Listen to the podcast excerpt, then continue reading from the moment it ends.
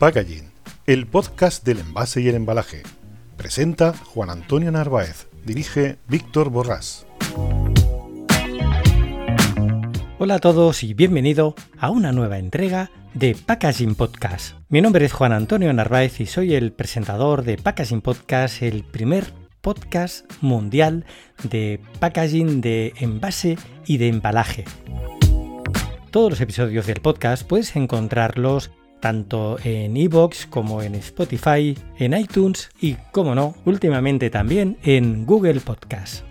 Esta semana, por unas cuestiones técnicas, no vamos a tener nuestra mesa de redacción con Aureli Vázquez y Víctor, que ha preparado una sorpresa porque hoy Packaging Podcast se pone de largo para recibir a la máxima responsable del Departamento de Marketing y de Comunicación de una de las empresas más importantes a nivel mundial en la producción de envases de vidrio para alimentos y bebidas. Las cifras de esta empresa marean a cualquiera. Aproximadamente en 2018 produjo 16.000 millones de botellas y frascos destinados principalmente a vinos, licores y productos alimenticios, además de muchos otros mercados. Por si ya te lo estás imaginando, el nombre de la empresa es Veralia. Veralia tiene en la actualidad presencia en 11 países y de hecho dentro de su sector está como tercer productor mundial de envases de vidrio. Así que sin más dilación vemos como Víctor se dirige ya al terminal de Packaging Podcast para embarcar con el avión que le va a llevar a reunirse con Elena para grabar el episodio de hoy en Madrid.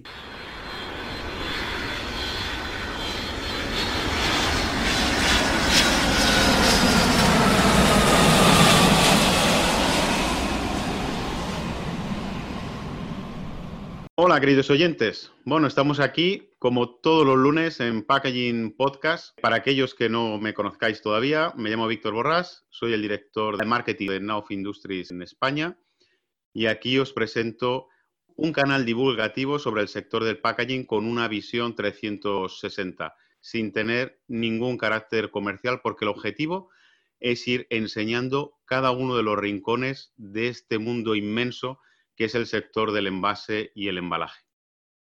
Hoy, como siempre, tengo pequeñas sorpresas y hoy en Packaging Podcast tenemos la suerte de estar con una de las empresas más representativas y de más historia de uno de los sectores clave dentro del mundo del envase. Además, es protagonista de algunas historias que ya hemos contado en capítulos anteriores, que es el archiconocido, ¿no? El caso de Coca-Cola. Ya seguro que algunos de vosotros ya os hacéis una idea de qué material estamos hablando y junto con otros, como puede ser el latón o la madera, es de los más antiguos que podemos ver en cualquier museo, reconocido como elemento de envase, multiplicidad de, producto. Seguro que ya sabéis cuál es. Bueno, como habréis aceptado, hoy tenemos la suerte de poder hablar del vídeo y está con nosotros Elena Andia, que es la directora de marketing de Veralia, que seguro que muchos de vosotros la conoceréis, es una de las empresas líderes, por no decir que es la líder a nivel mundial en el sector del vidrio, y que además, una curiosidad, al igual que nosotros, tiene su origen en Francia y tiene más de un siglo de antigüedad. Hola Elena, ¿cómo estás? Hola, muy bien, muchísimas gracias por invitarme a participar en este podcast. Un placer estar hoy aquí. No, te damos nosotros las gracias por estar aquí con nosotros, porque como siempre el tiempo nos, apremia. Bueno, vamos a empezar un poquito, así nos situamos para aquellos oyentes que no conozcan todavía vuestra gran marca, que es eh, Veralia. Explícanos a lo que os dedicáis, eh, qué mercados trabajáis, qué tipo de producto, porque estoy seguro que algún sector y algún producto la gente los desconoce? Bueno, Veralia es una empresa, como bien has dicho, con origen francés, pero es una empresa multinacional.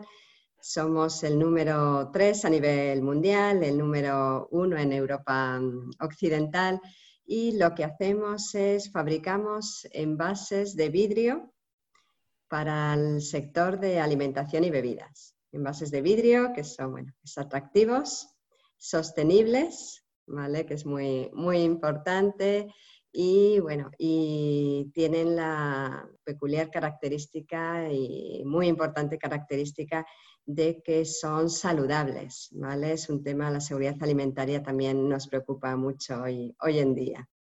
Fabricamos como mm, alrededor, es un número enorme, 16.000 millones de envases cada año, ¿vale? En diferentes países donde estamos implantadas. Impresionante, la verdad que simplemente la cifra pues te, deja boquiabierto por el volumen de envases de vidrio mm. que fabricáis. ¿En qué países eh, tenéis eh, fábrica hoy en día? Porque estáis en muchos sitios. Sí, estamos en, Portugal, en España, en Francia, en Italia, en Alemania, en Rusia, en Ucrania, en Brasil, en Argentina, en Chile, sobre todo en aquellos países que son productores o bien de, sobre todo de vinos, vinos, vinos, vinos espumosos, pero también licores, como puede ser el caso de, los países del este. Y también, por supuesto, Alemania, que es un país muy productor también de vino, pero sobre todo de, cervezas y de alimentación.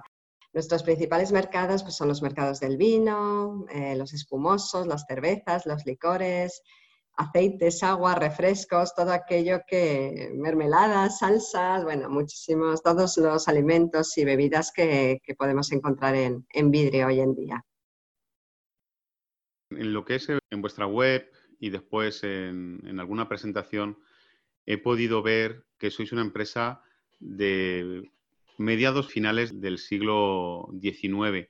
¿Nos podrías contar un, poquito una historia de, vuestra empresa? Cómo, ha ido evolucionando? Incluso cómo se llamaba en, aquella época y, las empresas un poco que giran alrededor de, vuestro gran grupo. Sí, te puedo, te puedo contar un poquito nuestra historia. Nosotros, eh, nuestro origen se encuentra en Francia en 1827 ya se creó la primera vidriera en Bogotá, en Francia, y a partir de 1918 comenzó nuestra internalización. Hemos formado parte muchísimos años del grupo francés Saint-Gobain, un grupo industrial de los mayores del mundo, y ya hace unos años ya somos un grupo independiente y recientemente hemos salido a bolsa. El grupo Saint-Gobain también tiene su origen en Francia, muchísimo más anterior, incluso al siglo XVII. Y su origen, bueno, es curioso porque es la fabricación de los espejos para Versalles. Allí, bueno, tuvieron el monopolio de fabricación de, espejos hasta la Revolución Francesa, o sea que es un, origen curioso. Nosotros formamos, son parte del grupo Saint-Gobain, durante muchísimos años, hasta el 2015, que ya somos un grupo independiente. Me ha gustado mucho la anécdota que has contado, ¿no? Que parte de, parte o, todo, lo, que es los espejos de Versalles, pues tiene el, origen de parte del grupo de Sangoban o el nacimiento del grupo Sangoban, que está muy liado a, vosotros, ¿no? Y el hecho de que pertenezcáis a, Bolsa, pues ya le hará una idea a nuestros oyentes del tamaño de empresa que estamos hablando y con el tipo de empresas con las cuales estáis trabajando, que seguro que son archiconocidas por mm. muchos de nosotros. Sí, podemos decir que estamos en, todos los hogares, ¿no? En todos los hogares y en los, y en los momentos también de, celebración, ¿no? En tanto en los hogares como, como en el canal Oreca. ¿Vale? En todos los restaurantes y, bares del país. Sí, además sabéis, bueno, ahora el canal Oreca pues ha pasado una época desgraciadamente bastante dura y bueno, pues ahí estamos todos luchando para recuperar esos momentos de felicidad, ¿no? Que nos puede dar una botella de vino, un espumoso o, ¿por qué no, una, cerveza? Ya va a depender del gusto de, de, cada uno. De cada uno, exacto. En algunos otros países, ¿no? Como Sudamérica, pues le gustan más las bebidas espirituosas para, poder hacer celebraciones, pero eso es lo bonito, ¿no? Conocer al final la cultura de cada país y en función de donde nos encontremos, pues utilizan una botella o un envase de vidrio distinto para poder celebrarlo. Claro, claro, exactamente, exactamente. Oye, hace unos días tus compañeros de, Argentina dieron un, webinar, ¿no? Donde hablaban de la industria, la tendencia de los envases de vidrio, y hay algo que me llamó mucho la atención, y es que hablaban del virtual glass. ¿Nos podrías explicar un poco qué es eso del virtual glass para que también lo, entiendan nuestros oyentes? Sí, Virtual Glass es un programa informático. Bueno, nos gusta en principio, bueno, ofrecer más que un envase de vidrio, ¿no? Siempre buscamos dar una solución más completa a nuestros clientes y con ese objetivo, bueno, pues hemos lanzado Virtual Glass que es un programa de renderización. ¿Qué quiere decir eso? ¿Vale? El cliente con este programa lo que puede hacer es diseñar un envase, es decir, escoge un modelo de nuestro catálogo, le coloca su etiqueta, ¿vale? Como si fuera una foto, es muy fácil. Lo envasa, ¿vale? Puede incluir vino, pero también puede incluir desde granos de café o mermelada, cualquier textura, ¿vale?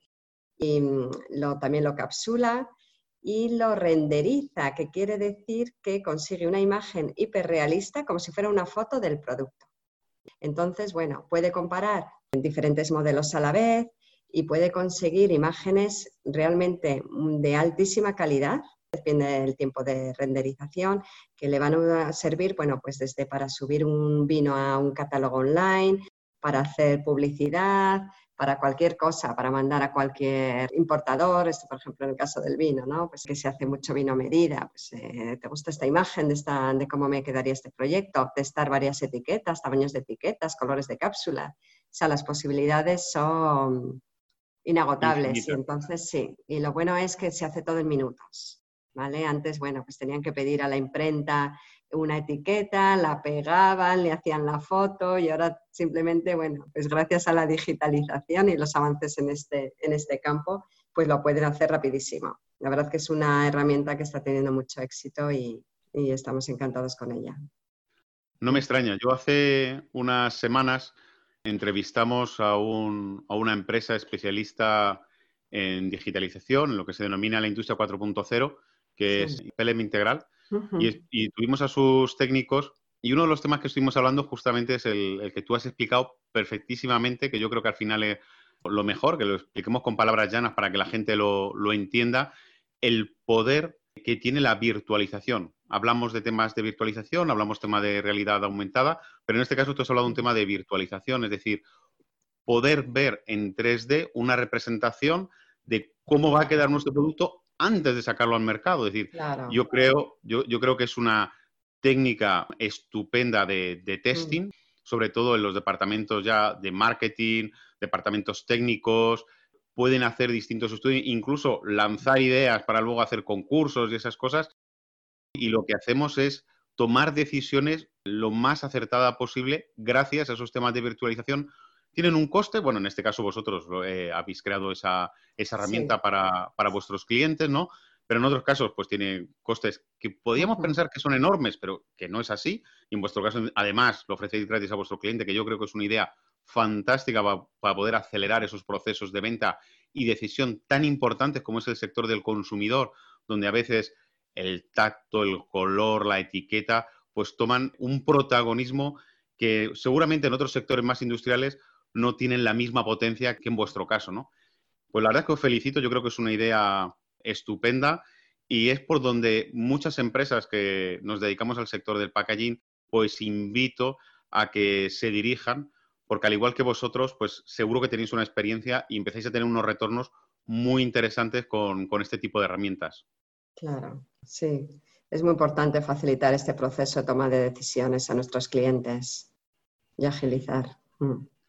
Y luego, en cuanto a tendencias, porque al final el, packaging, aunque la gente no, lo entienda, hay algunos que, creen que no es así, pero también sufre, sufre moda, sufre tendencias.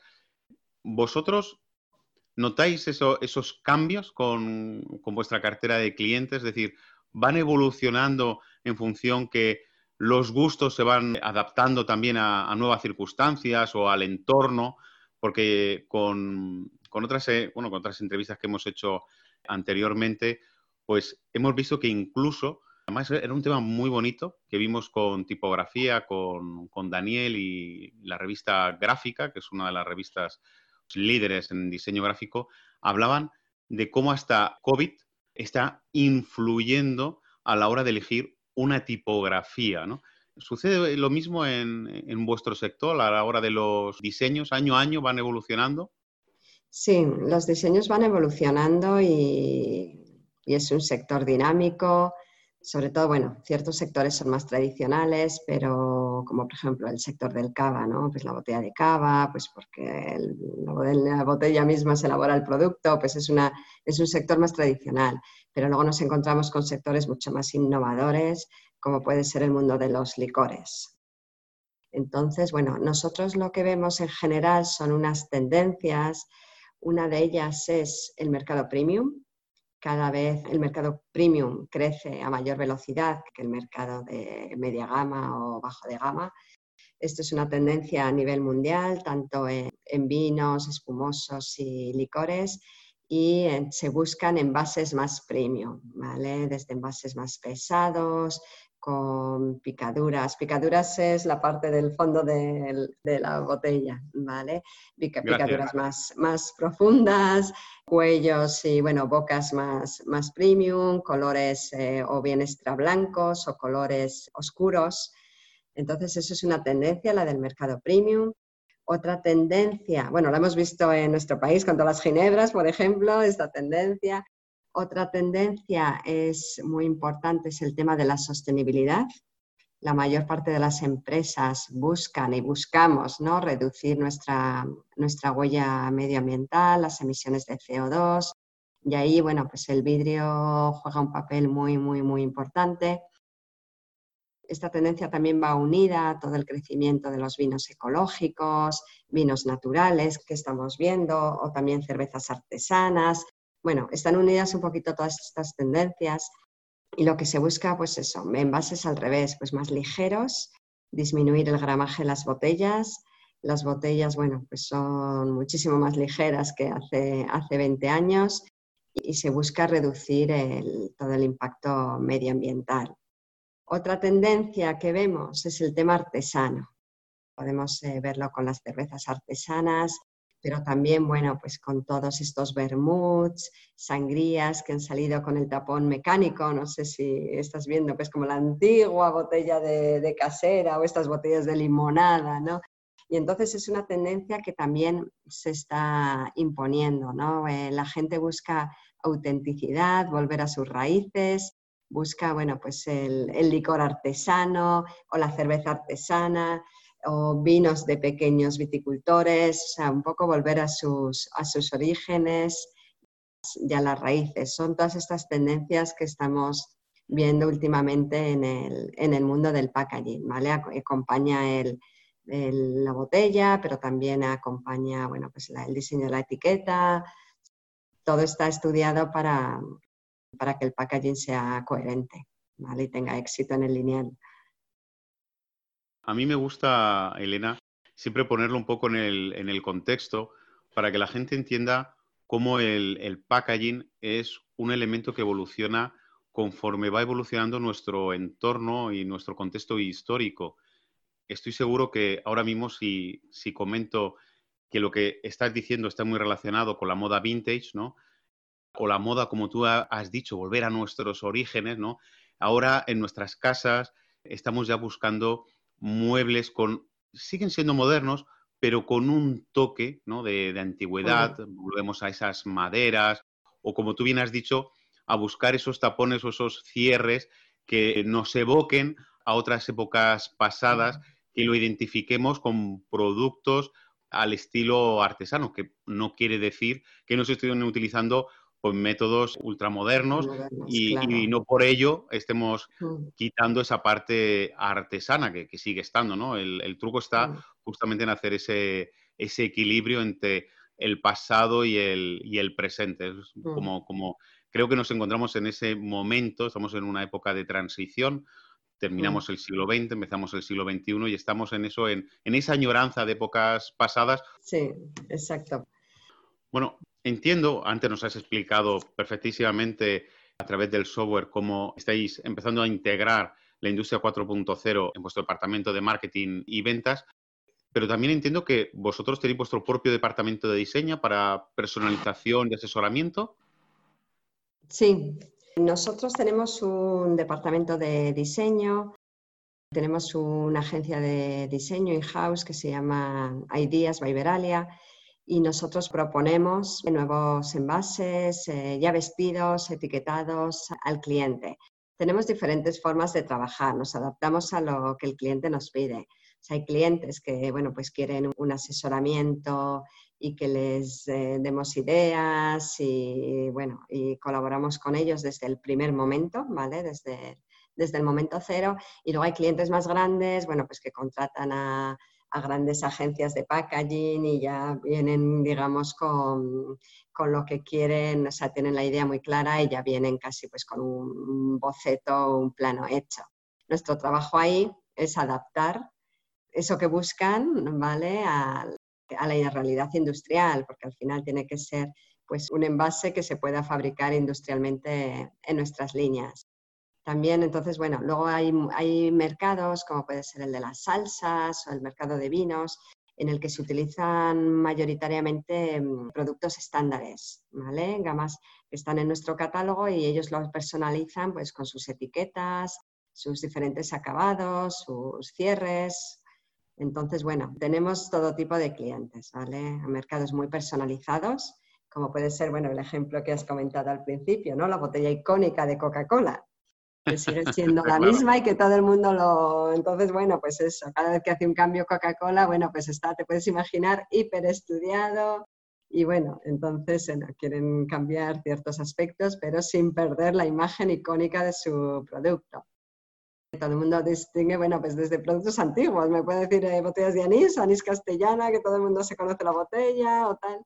A luego, bueno, pues botellas, el mundo del vino hay mucho estándar, y deciden entre una bordelesa, una borgoña, y nosotros ahí, bueno, pues proponemos una amplia multitud de diferentes modelos, diferentes alturas, diferentes gramajes, colores, eh, acabados, cierre corcho, cierre rosca, un poco, bueno, pues lo que ya busca, busca el cliente. Está muy bien. De hecho, sigue un poco en la línea de todo lo que hemos comentado. Al final, el cliente, aunque nosotros, y en este caso vosotros, eh, en Bralia, trabajáis lo que se denomina una relación B2B, pero claro, no, no podemos alejarnos de qué es lo que está pidiendo el consumidor y tenemos que tener un contacto muy próximo porque al final es lo que nos van a demandar nuestros clientes y eso requiere pues un trabajo pues eso de cercanía y de conocimiento de, de, cómo va evolucionando pues esas tendencias. Y de ahí, y también pues haciendo esa búsqueda que antes comentaba, me he encontrado en vuestra red francesa con el título 70 exemples du savoir-faire verrier, que son los 70 ejemplos del saber hacer cristalero, ¿no? O vidriero, mejor dicho. ¿Qué es ese libro? Porque, o ese ebook, perdona. Bueno, pues es un, un anuario, ¿vale? Le llamamos en inglés yearbook o lo que mm, es un anuario que hacemos todos los años y en el que elegimos, bueno, y mostramos nuestro saber hacer vidriero, ¿vale? Nuestro know-how y cómo es la mejor forma de exhibirlo es buscando ejemplos alrededor de todo el mundo de envases que hemos creado ese mismo año.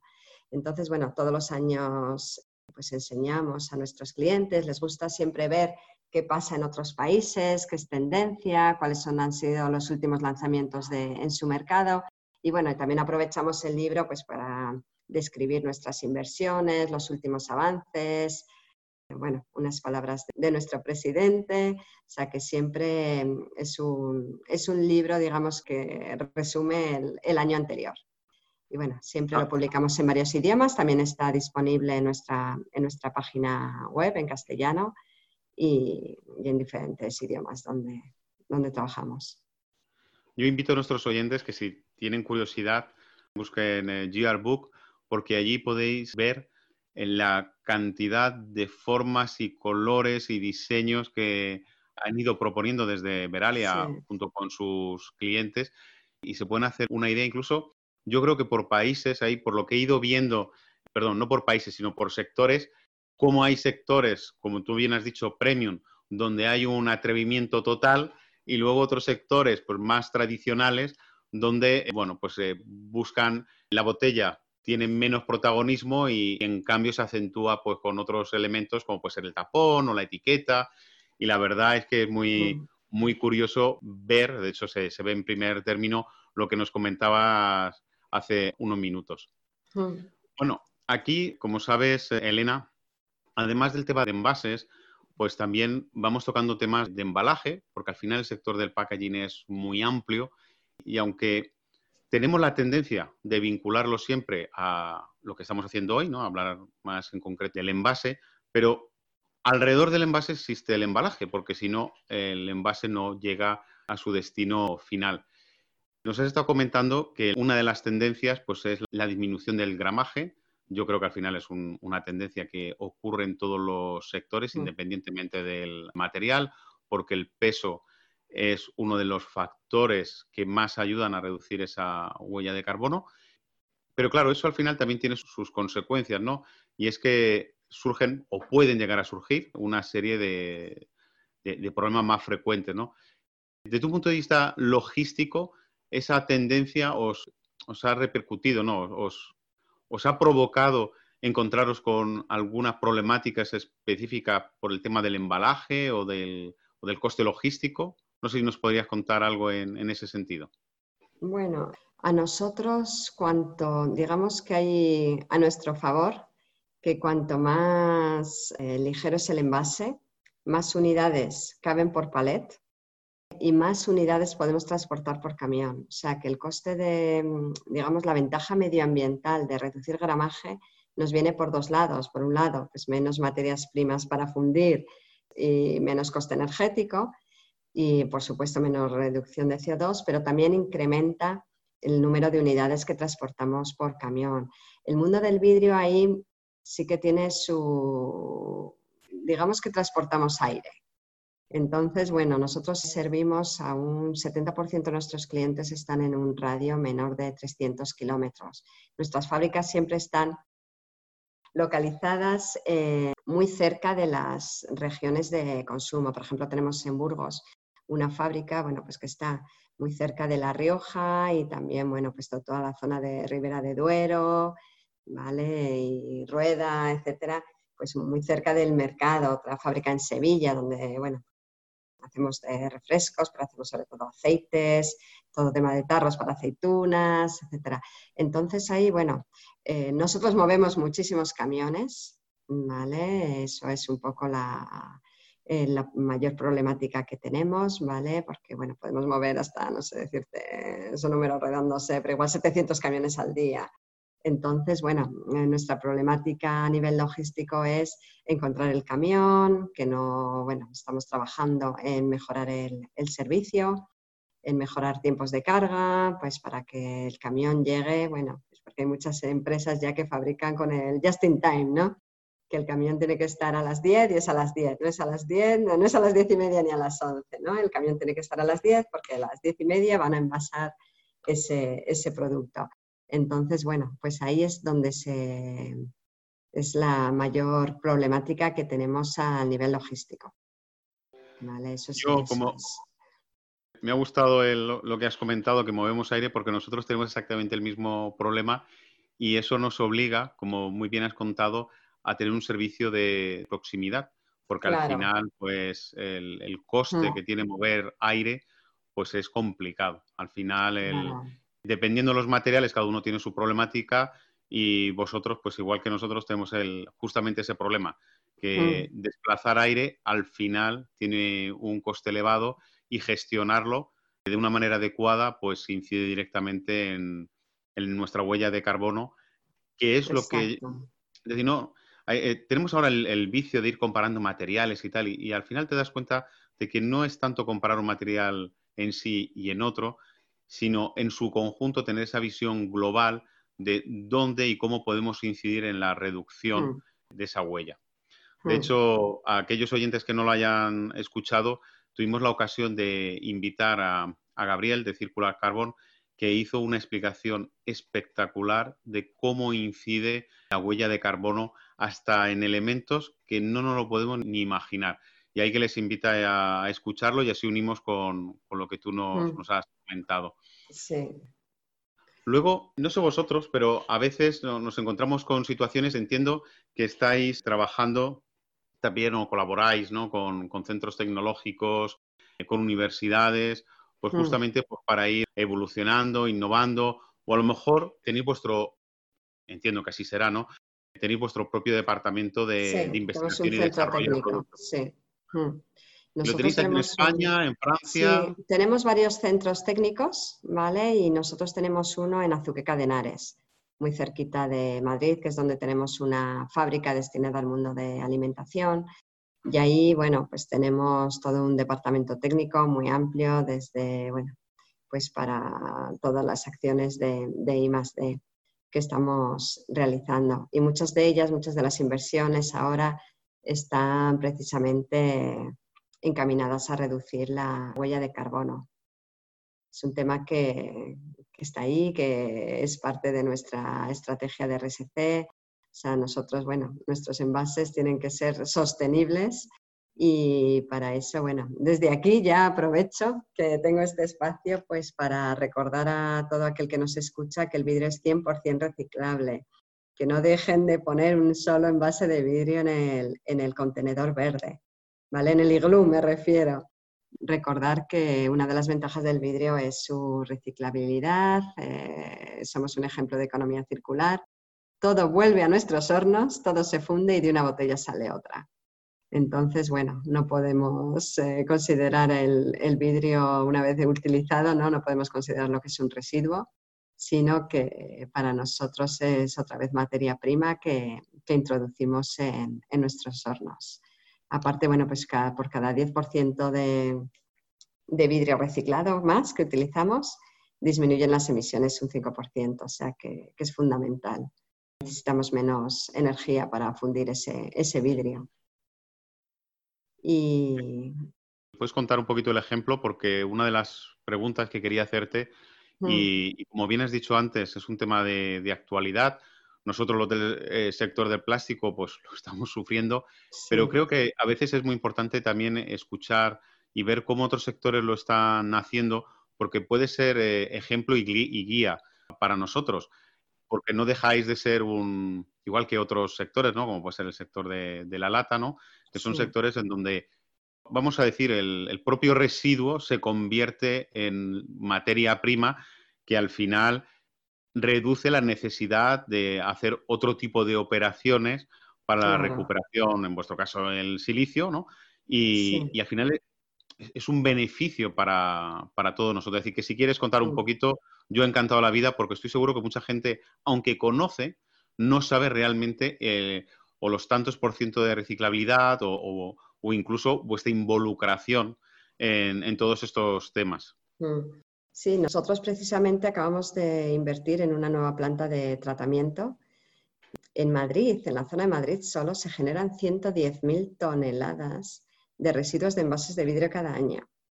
Entonces, bueno, nosotros lo que hemos hecho es invertir en una planta de tratamiento que empezó hace unos, unos meses, precisamente, bueno, pues para incrementar la tasa de utilización de, calcín, ¿no? que es como llamamos el casco de, vidrio en, nuestros hornos, también mejorar la, calidad. Y la semana que viene se presenta un proyecto en Europa con la ayuda de un comisario europeo y no, que es un proyecto mm, súper interesante que es eh, para la Agenda 2030 y que queremos llegar a un 90% de tasa reciclado y que el 90% se reintroduzca en nuestros hornos. Es decir, trabajar en cantidad, incrementar la tasa de casco recogido, que ahora en Europa em, es un 74% aproximado, y que incrementar también la calidad, ¿vale? Que podamos meter todo ese residuo, que la gente no meta de todo en los iglús, ¿no? Porque bueno, pues hay materiales que nos hacen mucho daño, como puede ser todo el tema de loza, cerámica, que bueno, pues en el canal Oreca hay veces que si se le rompe una taza va también al contenedor verde y luego la verdad que, que eso nos hace daño en nuestros, en nuestros hornos. Entonces, bueno, estamos trabajando, es un, es un trabajo conjunto con Ecovidrio, con otros sistemas de, de recogida que hay en otros países, pero también con todas las municipalidades, con todos los clientes, o sea que es un, objetivo muy, muy ambicioso. ¿vale? Y el proyecto precisamente se presenta este martes.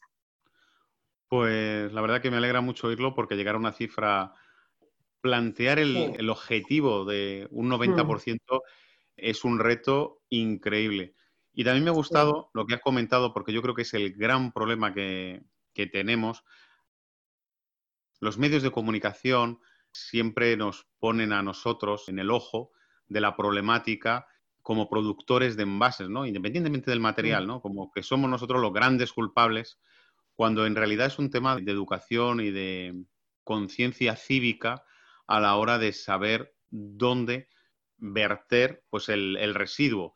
Y a veces no somos conscientes de que, desgraciadamente, por acciones no correctas, como la que has comentado, que tirar loza en el sitio del vídeo. La verdad es que mm, mm. me parece increíble y sobre todo el, canal Oreca, que es uno de los que se quejan con estos temas, pues no tengan esa concienciación y no hayan y no realicen una educación más mm. profunda en esos temas, porque al final no solamente sale beneficiado el entorno, sino que ellos mismos, porque puede ser incluso hasta una herramienta de comunicación con respecto a sus clientes diciendo, oye, mirar los cursos o la concienciación que estoy haciendo para que mi gente y mis equipos no viertan lozas u otros materiales, como pueden ser incluso pues los tapones, ¿no? Me figuro las mm. tapas y que al final en, el iglú verde, como, como bien has dicho, pues os encontréis multiplicidad de cosas como nos pasa a nosotros en el plástico y estoy seguro que en el cartón. En, el cartón también la gente. En, el cartón, ¿no?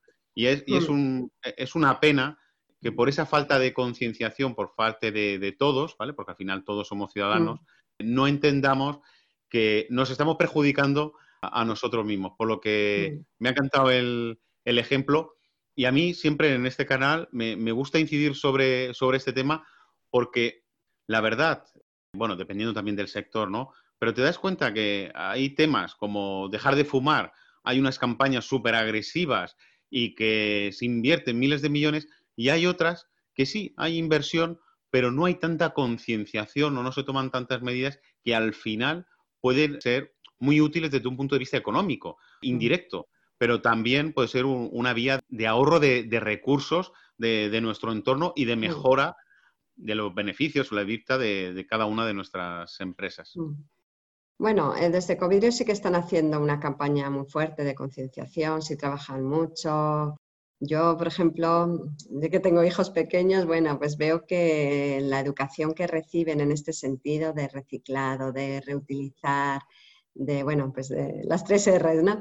Esto es muchísimo mayor que la que recibíamos en nuestra, en nuestra época, ¿no? Y entonces, bueno, sí que creo que vamos hacia un mundo, un mundo mejor en este sentido yo creo que la juventud está muy, digamos, muy concienciada y, bueno, nuestra generación, por supuesto, queremos dejar un, mundo mejor, pero sí que creo que sí que está incrementándose la concienciación en este, en este sentido, ¿vale? del reciclado. Y ya por último, para terminar, Elena, me gustaría preguntarte, ¿cómo ves tú el envase y el embalaje del futuro y en vuestro caso el, en concreto con el sector del vidrio, ¿no? Lo que vosotros trabajáis. Pues yo sinceramente creo que el vidrio, a pesar de ser un material muy antiguo, tiene un gran futuro debido precisamente a lo que hemos comentado, su reciclabilidad, su atractivo, ¿vale? O sea, cada... es imagen, ¿vale? El vidrio viste muy bien al producto y en un mundo cada vez es más difícil competir, destacar por el packaging, siempre decimos, ¿no? Que es el mejor, que es el embajador silencioso de un producto, ¿no? El packaging. Correcto. Entonces, yo creo sinceramente que va a tener un gran futuro, también por el tema de la seguridad alimentaria.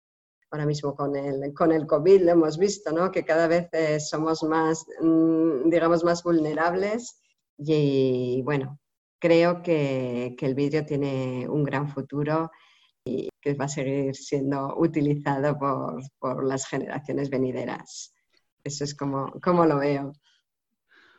Pues yo creo que es un colofón estupendo. Elena, muchísimas gracias. Yo espero que a nuestros oyentes les haya gustado mucho esta entrevista que hemos hecho y por lo menos se van a hacer una idea de quiénes sois vosotros y qué es el sector del vidrio, aunque sea en este formato corto. Os invito a que sigáis escuchando nuestro canal, que al igual que hoy hemos estado con Elena, pues vamos a seguir trabajando para ir mostrando estos pequeños rincones que comprende el sector del packaging. Elena, muchísimas gracias y cuando quieras te espero en nuestro canal, que estoy seguro que a nuestros oyentes le ha encantado la conversación. Muchísimas gracias, Víctor. Hasta luego. Un placer, hasta luego. Chao.